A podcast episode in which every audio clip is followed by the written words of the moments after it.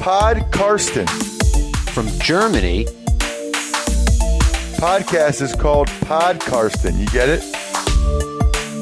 Listen to Pod Karsten. Carsten Keller ist vor Ort für Paddel Magazin. Hallo und herzlich willkommen zu Podcasten Episode 34.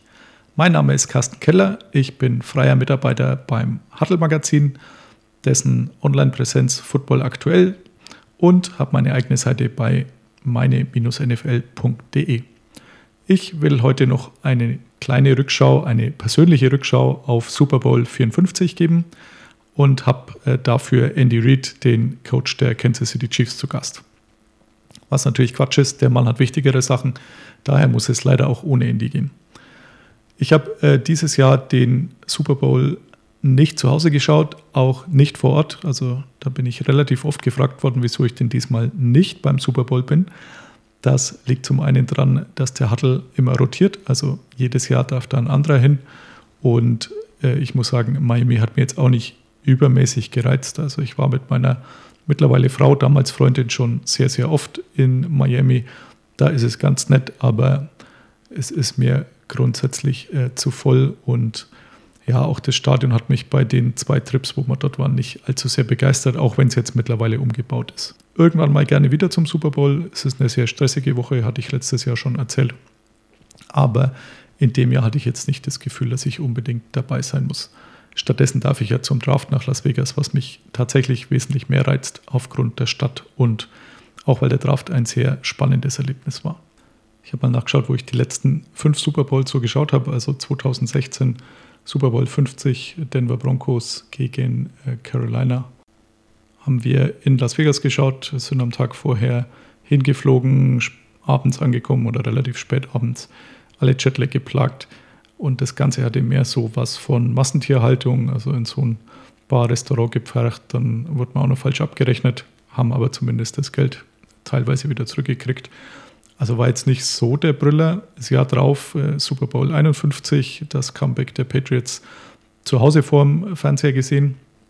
Vor mittlerweile zwei Jahren jetzt auch schon bei der Universe, Frankfurt Universe Party in Frankfurt gewesen, mit dem Zug abends hingefahren, früh mit dem ersten IC wieder heim. War auch sehr interessante Geschichte und sehr stimmungsvoll. Und 2019 eben, wie schon hunderte Male erwähnt, vor Ort in Atlanta. 2020 äh, waren wir vor der Wahl gestanden, was machen wir diesmal? Fernsehen wäre sicher eine Option gewesen. Wichtig war eigentlich nur, dass es Internet gibt. Wir, das bedeutet in diesem Fall drei Kumpels und ich, haben uns für ein Kino entschieden in der Nähe das früher mal IMAX hieß, jetzt mittlerweile Cine Magnum. 27 Meter Bildschirmdiagonale, also damit kann der heimische Fernseher dann doch nicht ganz aufwarten.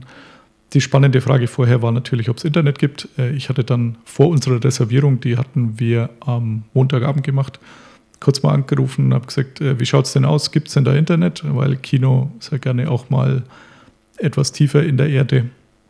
Hieß es ja, wir haben da so Repeater, ob das dann natürlich bei jedem Netz funktioniert, wissen wir auch nicht. Habe ich da schon nicht so ganz verstanden, was Repeater mit einem Handynetz zu tun haben, aber gut.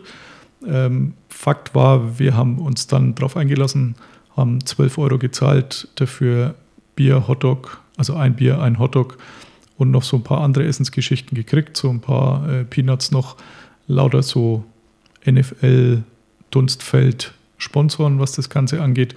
Aber Preis-Leistung war echt absolut in Ordnung. Und äh, als wir dann hingekommen sind, haben wir natürlich als erstes gecheckt, äh, wie gut die Repeater das Handynetz verstärken. Und oh Wunder, das hatte natürlich nichts mit dem Handynetz zu tun, sondern es gab WLAN, das auch äh, von den Repeatern brav bis gefühlte acht Stockwerke unter die Erde weiter gerepeatet wurde.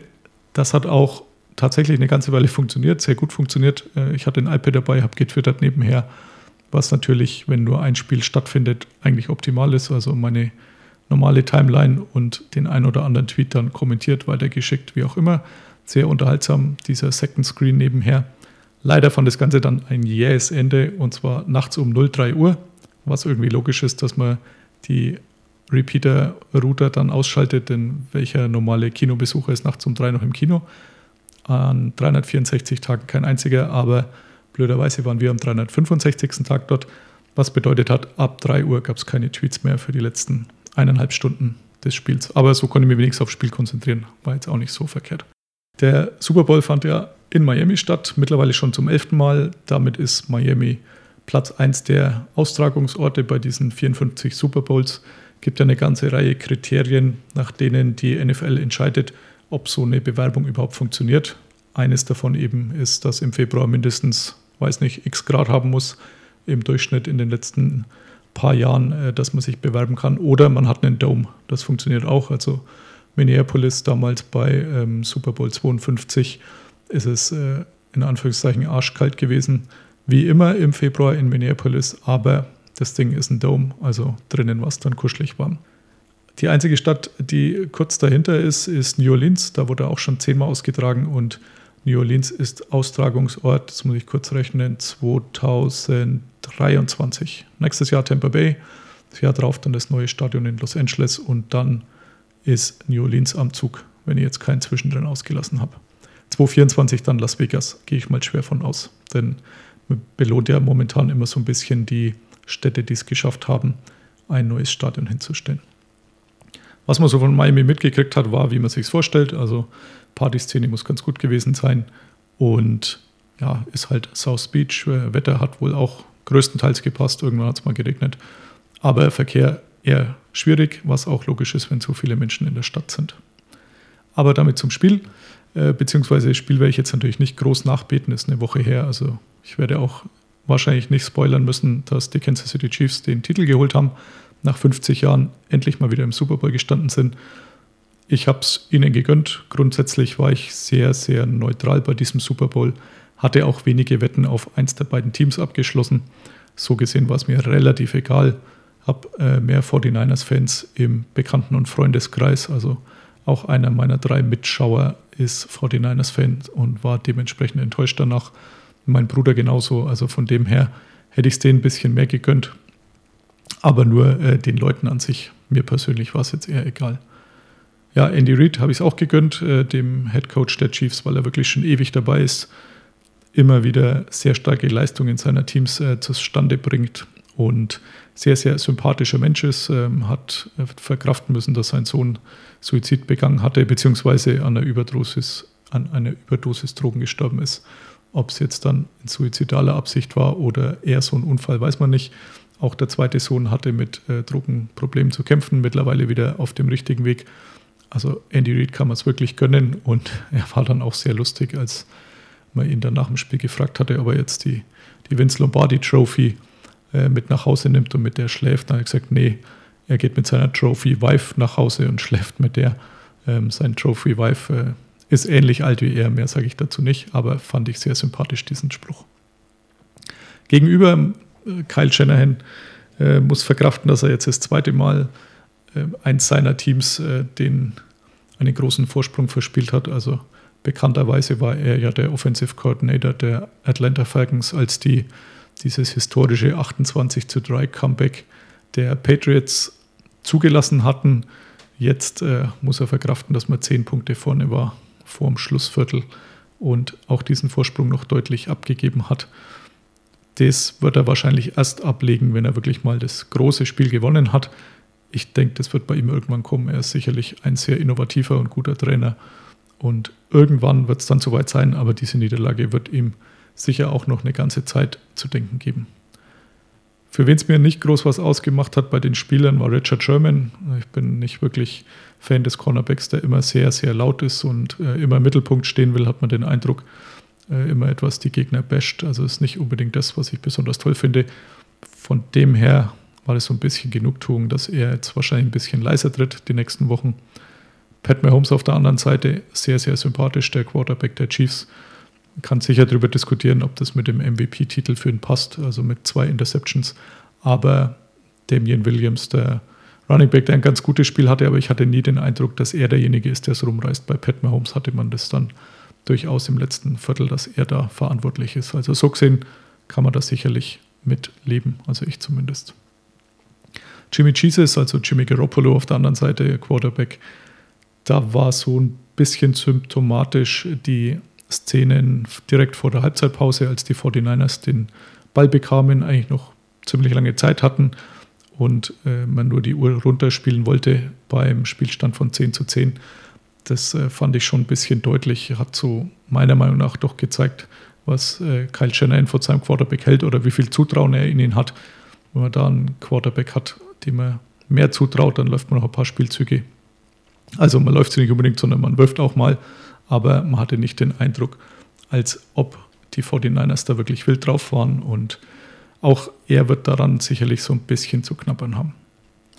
Jetzt im Nachhinein kam dann immer so ein bisschen die Frage auf, ja, wenn die Chiefs eine Dynastie bauen, ähnlich der der New England Patriots, also das ist natürlich weit hergeholt, man kann da schon spekulieren. Ich sage einfach mal nein, äh, gebt mir in so acht bis zehn Jahren Bescheid, ob sie dann auch vier, fünf, sechs Titel gewonnen haben. Und dann können wir neu diskutieren. Aber da ist man immer relativ schnell, sowas zu machen. Also mit Pat Mahomes haben sicher einen der besten Quarterbacks der Liga, der noch sehr jung ist, der jetzt aber auch seinen wohl ersten richtigen Vertrag unterschreiben wird nach seinem Rookie-Vertrag. Und der wird sehr, sehr, sehr teuer. Er ist einfach mit der Beste momentan. Deswegen weit jenseits der 100 Millionen sicherlich. Aber auch da, nachdem es jetzt mit Dak Prescott, äh, dem Quarterback der Cowboys, schon wieder so diese Vertragsleaks gibt, ganz wichtig ist, wie diese angeblichen 100 Millionen aufgeteilt sind. Denn ich kann jedem Spieler 100 Millionen geben, wenn ich davon nur eine Million garantiere im ersten Jahr, dann kann ich nach dem ersten Jahr ähm, in die Wüste schicken und es war's mit den 100 Millionen. Er sieht nichts mehr davon. Deswegen finde ich es immer ganz interessant, also auch bei den Cowboys, wo es momentan jetzt wieder geleakt wird, er hätte angeblich ein Angebot über 30 Millionen abgelehnt. Das ist Schwachsinn. Also wirklich nicht glauben, das Ganze. Erst wenn man weiß, okay, er hat vielleicht 30 Millionen garantiert abgelehnt, dann schaut es anders aus. Das wird aber nie so sein, dass das 30 Millionen garantiert sind. Daher einfach mal abwarten, wie die genauen Zahlen sind. Aber was die Cowboys da im Moment machen, das Management, ähnlich wie im letzten Jahr, finde ich sehr, sehr schäbig und enttäuscht mich so ein bisschen von der Franchise, die ich ja für den Huddle betreuen darf. Man liegt da irgendwelche Zahlen, wo dann äh, die Öffentlichkeit, jeder Fan sagt, wie kann er denn sowas ablehnen? Ja? ja, wie kann er sowas ablehnen? Indem das halt einfach auch nicht stimmt aber man verkauft die Fans für dumm. Also, wenn ihr euch für dumm verkaufen lässt, es mir leid, bitte nicht. Bitte vorsichtig sein, wenn ihr sowas hört. Das war so ein bisschen zum Super Bowl, was das Sportliche angeht, also wirklich nur ein paar Ticks. Ähm, großer Bereich natürlich noch mein Sportwettenteil.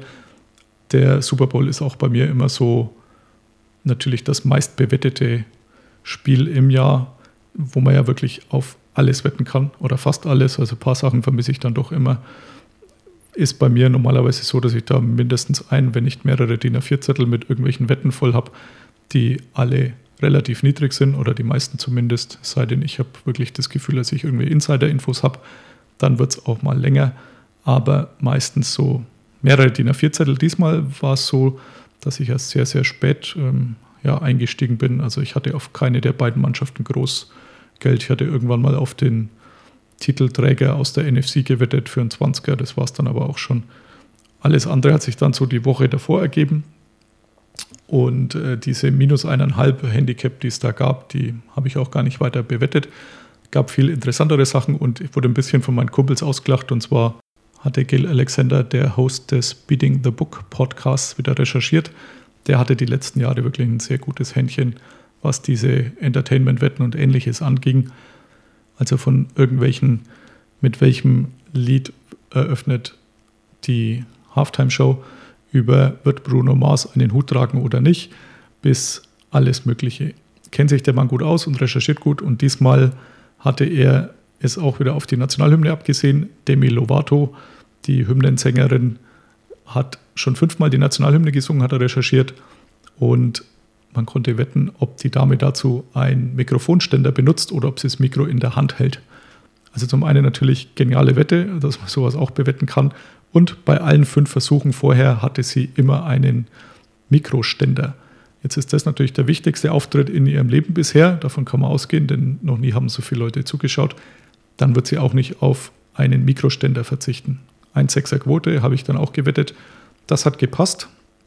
War mal ein kurzer Schockmoment, beziehungsweise wurde ich kurz aufgezogen, als äh, die Dame, die America the Beautiful gesungen hat, eingeblendet wurde und die eben ihr Mikro in der Hand hielt und ich so, ruhig bleiben Jungs, das ist nicht die Hymne, es kommt immer vorher America the Beautiful und so war es auch diesmal und ich hatte dann die Arme schon oben, als wir beim ersten Blick in Richtung Demi Lovato den Mikroständer gesehen hat. Ähm, hat ein paar Sekunden bei den anderen drei gedauert, bis sie gecheckt haben, was los war.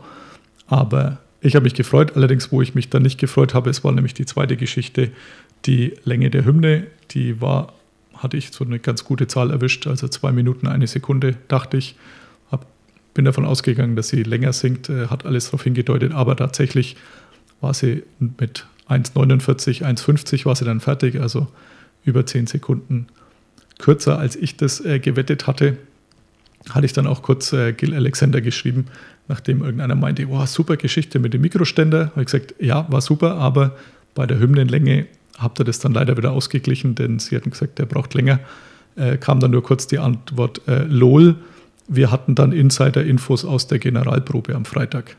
Lass ich mal so stehen, also meine 50 Euro, äh, die da den Bach runtergeflossen sind, äh, solche Minimalbeträge wettet Gil Alexander natürlich nicht, beziehungsweise seine Kumpels. Also kann man sicher sein, dass da mindestens vier, wenn nicht fünfstellige Beträge geflossen sind, was die Hymnenlänge angeht. Tatsächlich war das ein sehr spannender Wett-Super Bowl, lag vor allem auch an Pat Mahomes. Ähm, zum einen hat er den ersten Touchdown erzielt und äh, darauf hatte ich auch gewettet, leider nur einen ganzen Euro. Allerdings war es eine 29er Quote und die diversen Sportsbooks haben dann schon alle gesagt, das war ganz, ganz schlecht für sie. Äh, vor allem nachdem es im dritten Versuch war, man eigentlich meinte, dass vorher schon, schon ein Touchdown durch Damian Williams, den Running Back, gewesen sein könnte. Im ersten Versuch war es, glaube ich, sogar schon. Dann hatte Pat Mahomes ja auch noch die Chance, den Ball zu pitchen, hat sich dann aber dafür entschieden, den letzten eineinhalb Meter, zwei Meter selbst in die Endzone zu laufen. Auch das wieder unter meinem Jubel. Äh, ich hatte sowohl Touchdown Mahomes als eben auch Erster. Das hat soweit alles gepasst, äh, wo es dann tatsächlich schlechter wurde Irgendwann hatte ich die Wette, seine Rushing Yards schon als gewonnen abgehackt. Äh, die war bei mir, glaube ich, mehr als 30 Yards, also 31 oder mehr. Er war bei 44 gestanden, habe auch gar nicht mehr drüber nachgedacht und habe mich dann gewundert am nächsten Tag, als ich gesehen hatte, dass die als äh, falsch abgerechnet worden ist. Denke mir, na gut, haben es wieder einen Bock geschossen, die Buchmacher, habe aber dann leider schnell mitgekriegt, dass seine Kneel-Aktionen am Ende des Spiels, also rückwärts laufen und dann abknien, tatsächlich dazu geführt haben, äh, dass er von 44 Yards auf 29 runtergefallen ist. Also es war minus 15 Yards in diesen zwei Abknie-Geschichten oder dreien. Und dadurch war die Wette falsch. Äh, in Las Vegas muss das ganz lustig gewesen sein, denn auch da standen halt viele mit ihrem Ticket an den Schaltern an, um äh, das Geld abzuholen. Hat auch keiner so überrissen, dass das diese fatalen Auswirkungen hatte, diese Kneel Downs. Und wie hat der eine Buchmacher gesagt, ja, der, der Spruch, I'm sorry, sir, that's not a winner, musste relativ oft gesagt werden und dann auch den Leuten erklärt werden, warum so ist. Hat dann auch jeder verstanden, ging mir genauso, aber war einer der größten Bad Beats, wie man das äh, auch beim Wetten nennt, wenn wirklich was total schief läuft und man es nicht glauben kann. Also one in a thousand, äh, also Versuche habe ich gehört. Also da klappt es dann mal in Anführungszeichen oder geht es dann noch schief wenn man schon bei 44 Yards ist, dass man auch so weit runterfällt. Aber nicht so schlimm, also die paar Euro habe ich dann auferkraftet. Insgesamt bin ich, ich glaube, mit minus 10 Euro aus der Geschichte rausgegangen, was absolut in Ordnung ist. Also Umsatz war natürlich etwas höher, also ganz gut dreistellig, aber hat sich alles zu mir ausgeglichen, die Gewinne und Verluste und dann ist es auch absolut in Ordnung. Es hat dann Darren Rovell, der ist beim Action Network beschäftigt, noch eine kleine Story geschrieben, die so ein bisschen beleuchtet, mit was für Summen andernorts rumgeschmissen wird. Also er hat gesagt, ein Wetter hat es tatsächlich geschafft, dass er sowohl die 31 Punkte der Kansas City Chiefs ganz genau wettet, als auch die 20 der 49ers. Dazu hat er 13.500, also dieser Wetter, 13.500 Dollar gesetzt, 3.500 aufs eine, 10.000 aufs andere und damit saubere 230.000 Dollar gewonnen. Aber der Mann wollte sich auch nicht interviewen lassen, was seinen Grund hatte. Insgesamt hat er trotzdem Minus gemacht. Also zum einen waren es nicht die einzigen beiden Zahlen, die er gewettet hatte, sondern ungefähr 20. Was man sicherlich machen kann, wenn man dann die richtigen zwei trifft, passt es sowieso. Aber er hat halt auch noch andere Sachen gewettet. Und wenn man dann immer noch trotz äh, einem Reingewinn von fast 220.000 es schafft, dass man ins Minus kommt bei so einem Super Bowl, dann sieht man mal, was da wirklich für Summen unterwegs sind. Also meine paar hundert Euro, die da in Anführungszeichen auf dem Spiel standen, sind da wirklich nur Peanuts dagegen. Bei uns im Kino lief übrigens der offizielle Pro 7 Max Stream. Das hat halbwegs gut geklappt. Also es gab mal einen ungefähr zweiminütigen Bildausfall. Da lief zumindest aber der Ton weiter, sodass man so ein bisschen mit dabei war. Für die Game Pass-Nutzer war es so, dass wohl mal mehr gefehlt hat. Also ich glaube, ein ganzer Touchdown, zweimal im Spiel ein längerer Ausfall war. Und die Beschwerden haben zumindest dazu geführt, dass der ein oder andere einen Zehner zurückgekriegt hat. Keine Ahnung, ob die NFL das irgendwie absichtlich macht oder woran das liegt, aber das ist nicht das erste Mal, dass da mit dem Game Pass Probleme gibt. Äh, wir haben uns stattdessen eben über Pro7 Max amüsiert, ähm, über das Kommentatoren-Duo vor Ort. Oder war ja kein Duo, sondern neben Ike war ja Patrick Isume und dann auch noch Björn Werner und Jan Stecker am Start. Waren sie auch nicht immer einig. Also den, den unterhaltsamsten Teil hatte sicher wieder Jan Stecker, der äh, Mark Ensocha, Ensocha, äh, ungefähr noch fünf andere Varianten ausprobiert hatte und eigentlich immer gefühlt daneben lag und irgendwann gesagt hat, ein Socha, schon wieder falsch? Mir egal, geiler Typ. Geiler Spruch von ihm, also er kann da auch so ein bisschen über sich äh, selber lachen und äh, das macht es durchaus sympathisch, fand ich. Ansonsten im Game Pass waren Joe Buck und Troy Aikman unterwegs. Da kann man sicherlich auch nichts falsch machen, wenn man die schaut. Und Aaron Andrews natürlich. Zur Halbzeitshow noch äh, ein, zwei Takte Shakira und J-Lo. Ich hatte mir das ehrlich gesagt zunächst ein bisschen anders vorgestellt. Also auch aufgrund der vorher betriebenen Werbung dachte ich ja immer, dass die beiden halt zusammen auf der Bühne stehen und vielleicht die Lieder auch gemeinsam singen. Wie es dann am Ende der Fall war, ähm, die, ersten, die erste Passage war es ja aber dann so, dass nur Shakira da war und dann irgendwann nur J-Lo da war. Beide relativ spärlich bekleidet, hat mir jetzt persönlich nicht so viel ausgemacht. Ähm, sind jetzt beide doch noch ziemlich ansehnlich, auch wenn ich erschüttert war, dass äh, J-Lo schon 50 ist und Shakira auch schon 43. Hätte ich beides so nicht gedacht, aber nachdem ich älter geworden bin, sind die beiden offensichtlich auch älter geworden gleichzeitig. Nur, dass man es ihnen nicht anzieht im Gegensatz zu mir. Also sehr genial, wie die sich noch bewegt haben. Wie gesagt, ich fand es durchaus in Ordnung, die ganze Show. Ist nie so meine Musik gewesen. Aber für Halbzeit war es sicherlich besser als Maroon 5.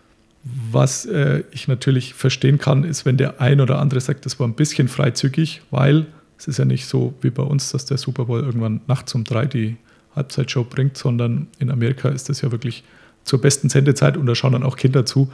Und ja, ob das dann nicht vielleicht ein bisschen viel Arschgewackel ist, äh, wenn dann die sechs, sieben, achtjährigen Kinder zuschauen. Also Ross Tucker hat erzählt, dass seine Frau mit den beiden Kindern, die ebenso in diesem Alterskegel sind, irgendwo war und äh, die dann auch genau beobachtet hat. Also womöglich hätte man die nicht zuschauen lassen sollen, aber ja, da ist Amerika eh ein bisschen brüder wie wir, aber ich muss jetzt auch sagen, ich muss jetzt nicht unbedingt meiner Tochter noch äh, vorspielen, wie die beiden auf der Bühne unterwegs waren. Aber für mein Alter muss ich sagen, geht's. Ja, das war es dann auch zu Super Bowl 54. Also Glückwunsch äh, an die Chiefs. Der einzige Chiefs-Fan, den ich kenne oder mehr oder weniger persönlich kenne, den haben wir dann lustigerweise auch noch im äh, Kino getroffen. Also war mit uns, war ein paar Reihen hinter uns gesessen. Ähm, für den hat es mich tatsächlich gefreut, bin dann noch hin, habe ihm gratuliert. Also hat er lang genug warten müssen, dass sein Team auch mal was gewinnt. Gesagt, die 49ers-Fans haben ihren Frust entweder im Alkohol ertränkt oder irgendwie anders. Ja, jetzt ist die NFL vorbei, wird jetzt auch ein paar Wochen dauern, bis so die nächsten Highlights anstehen. Also Free Agency ist irgendwann im März das ist noch weit weg, noch weiter weg ist der Draft, auch wenn es wahrscheinlich dann doch ratzfatz gehen wird und ich im Flieger Richtung Las Vegas sitze. Bis dahin kann man so ein bisschen XFL schauen. Also da war jetzt am Samstag der Start in diese Liga. Samstag zwei Spiele, Sonntag zwei Spiele. Also ich nehme jetzt gerade am Samstagabend auf. Da läuft gerade Seattle gegen DC. Ähm, ja, kann man sich mal anschauen. Was interessant ist, sind sicherlich die Regeln, die man da extra eingeführt hat. Also Oliver Lack, der Commissioner, den ich letzt, vorletztes Jahr interviewt habe, der hatte ja schon gesagt, dass man da durchaus ein paar Innovationen probieren will. Äh, so ist zum Beispiel diese Kickoff-Regel ein bisschen gewöhnungsbedürftig, aber tatsächlich sehr gut. Also da stehen sich die beiden ähm, Reihen äh, sowohl des Returning Teams als auch des Kicking Teams äh, relativ nah gegenüber, was bedeutet, dass man eben nicht so einen so Running Start hat und mit voll Karacho ineinander rauscht, sondern nur ein paar Meter Anlauf hat. Das schaut eigentlich gar nicht so verkehrt auch. Ob sich ähm, die Regelung, dass man wählen kann zwischen einem, zwei oder drei extra Punkten, die man probiert, also es gibt da keinen Kick nach dem Touchdown wie in der NFL üblich, sondern die Teams können wählen, von welcher Yardlinie sie einen Versuch noch probieren in die Endzone. Wenn es den schaffen, gibt es eben ein, zwei oder drei Punkte. Also ähm, war jetzt auch beim ersten Spiel schon der Fall, dass man da verschiedene Distanzen gewählt hat. Und die ja, womöglich größte Änderung zur NFL in der Two-Minute-Zone, also vor Halbzeit und vor Spielende, hält die Uhr nach jedem Spielzug an. Bedeutet natürlich, dass man wesentlich mehr Zeit hat, so ein Spiel noch umzudrehen. Man muss nicht dauernd out of bounds gehen oder irgendwelche Timeouts nehmen, sondern die Uhr hält sowieso nach jedem Spielzug an, was die Chance für wesentlich mehr Punkte bietet. Und was noch aufgefallen ist jetzt beim allerersten Spiel, Diana Rossini von ESPN, ähm, die habe ich letztes Jahr beim Pro Bowl auch gesehen, wo sie ein mehr oder weniger lustiges Video von mir und äh, Jamal Adams von den New York Jets bei Instagram gepostet hatte, ähm, weil wir so ein bisschen Spaß hatten, Jamal Adams und ich. Also ich hatte ihn gefragt, ob es sein erster oder zweiter Pro Bowl ist, weil da konnte ich mich nicht so direkt dran erinnern aus dem Stegreif. Dann äh, hat er mal kurz umgeschaltet, so getan, als wäre es sein zehnter. Da wusste ich, dass es nicht stimmt, aber sie fand es tatsächlich so lustig, äh, dass sie das gleich in alle Welt geinstagrammt hat und ja, seitdem habe ich da auch so einen Screenshot von. Diese Diana Rossini war jetzt die Sideline-Reporterin beim ersten Game und da ist es so, dass die an der Spielfeldlinie entlang gerannt ist und sich sofort die Spieler gekrallt hat, wenn die vom Feld kamen und irgendeine Aktion hatten und die dazu interviewt hat. Also es war tatsächlich sehr interessant. Der Field Goal Kicker, der einen Versuch vergeben hatte, ist äh, gefühlte drei Sekunden später mit ihr am Mikro äh, im Interview gewesen. Also das ist sicher auch für die Spieler doch eine ganz neue Erfahrung. Wahrscheinlich nicht immer nur eine positive, aber für den Zuschauer ist gut. Und was auch für den Zuschauer gut ist, man hört die Play Calls, wenn sie der Head Coach an die Spieler auf dem Feld gibt, äh, quasi mit. Also ich weiß nicht, wie lange das gut geht oder ob die anderen Teams dann sowas auswerten danach und vielleicht in ihren eigenen Spielen gegen diese Mannschaft das versuchen zu verwenden. Aber jetzt zumindest so beim ersten war es tatsächlich sehr, sehr interessant, äh, wie das angesagt wird und was dann dabei rumkommt. Und auch die Kommentatoren haben dann sowas wie einen Wissensvorsprung, sagen, ja, das ist das und das. Ähm, man weiß, was dann gleich kommt, worauf man ein bisschen schauen kann. Also interessante Geschichte. XFL zehn Spieltage, jetzt Vorrunde, dann gibt es sowas wie ein Halbfinale und ein Finale, bei dem aber noch nicht klar ist, wo das ausgetragen wird. Also es hieß, es wird in einer der Teamstädte ausgetragen. Also es sind ja insgesamt acht Teams, meisten in Metropolen, wo es auch schon ein NFL-Team gibt. Das hatte man, glaube ich, ursprünglich ein bisschen anders geplant. Aber jetzt, wenn es dann doch äh, Seattle, Los Angeles, Washington, Houston und eine ganze Reihe mehr, Tampa Bay fällt mir spontan noch ein. Und mal gucken, wo es dann letztendlich stattfindet. Damit wäre ich jetzt dann auch fast durch. Jetzt fehlt noch der Namenssponsor der heutigen Folge, Folge 34. Da gibt es eigentlich nur einen. Walter Payton heißt der Mann, Spitzname Sweetness. Mittlerweile nicht mehr unter den Lebenden, schon eine ganze Weile nicht mehr. Also ähm, er ist 75 gedraftet worden in der ersten Runde mit dem vierten Pick von den Chicago Bears, hat dann bis 87 in Chicago gespielt und ist aber zwölf Jahre später an einer Leberkrankheit verstorben. Sehr beliebter Mann, auch sozial engagiert, nicht zuletzt deswegen kennt der ein oder andere vielleicht den Namen der Walter Payton Man of the Year Award, wird jedes Jahr in der NFL vergeben. Äh, die Trophäe, die so braun ausschaut wie, wie jemand, der bei Star Wars mitgespielt hat oder so, kriegt äh, üblicherweise einer der Spieler, der sich für sein soziales Engagement besonders hervorgetan hat. Und jedes Team hat da einen. Also da gibt es so die, die Teamauszeichnung, das sieht man dann immer an äh, einem Patch, der eben diese, diese braune Figur zeigt, äh, das aufgenäht wird am Trikot. Und einer von diesen 32 wird dann auch beim Super Bowl immer geehrt und ist dann der Walter Payton Man of the Year der ganzen Liga, kriegt da nochmal Kohle für seine Stiftung oder was auch immer er für soziale Projekte hat. Und in diesem Jahr war das Calais Campbell, letztes Jahr glaube ich war es JJ Watt oder vorletztes Jahr, sind meistens auch bekannte Spieler, die da besonders hervorstechen. Wird immer vor dem Super Bowl noch schnell vergeben, vor dem Spiel. Ja, Walter Payton, Super Bowl-Sieger, Super Bowl 20 mit den Chicago Bears, also der sehr bekannte Super Bowl mit der Super Defense, mit Mike Ditka als Head Coach. Insgesamt bei neun Pro Bowls gewesen und absolut eine Legende dieser Liga. Das war es dann äh, zum Namenssponsor. Jetzt äh, nur ein paar Kleinigkeiten. Zum einen hatte ich ja letzte Woche einen Vortrag beim Deutsch-Amerikanischen Institut in Nürnberg. Danke an alle, die dabei waren. War überschaubar, war auch sehr lustig, muss ich sagen. Also ich wusste ja gar nicht, wie viele kommen. Ich hatte zwei so halblose Zusagen, wo ich mir nicht sicher war, ob jemand kommt. Hatte die eine oder andere Absage dann. War dann ganz froh, wie tatsächlich ein paar Leute aufgetaucht sind. Eine ganze Reihe Kollegen waren da. Also das war auch sehr schön, hat mir auch sehr gefreut. War dann auch klar, dass ich nicht mit Tomaten beschmissen war. Und sehr lustig waren dann zwei Damen, die kamen. Die erste schon mit Rollator, wo ich mir schon gedacht habe, okay, ist jetzt auch nicht unbedingt das, was ich erwartet hätte. Die ging dann auch irgendwann wieder so nach einer Stunde. Ähm, keine Ahnung, ob sie sich was anders vorgestellt hatte, ob sie ins Bett musste oder wie auch immer. War trotzdem schön, dass sie reingeschaut hat. Vielleicht ist sie auch Stammgast im DAI, durchaus möglich. Noch besser war dann eine, die um zwei vor sieben kam, also um sieben war eigentlich Start.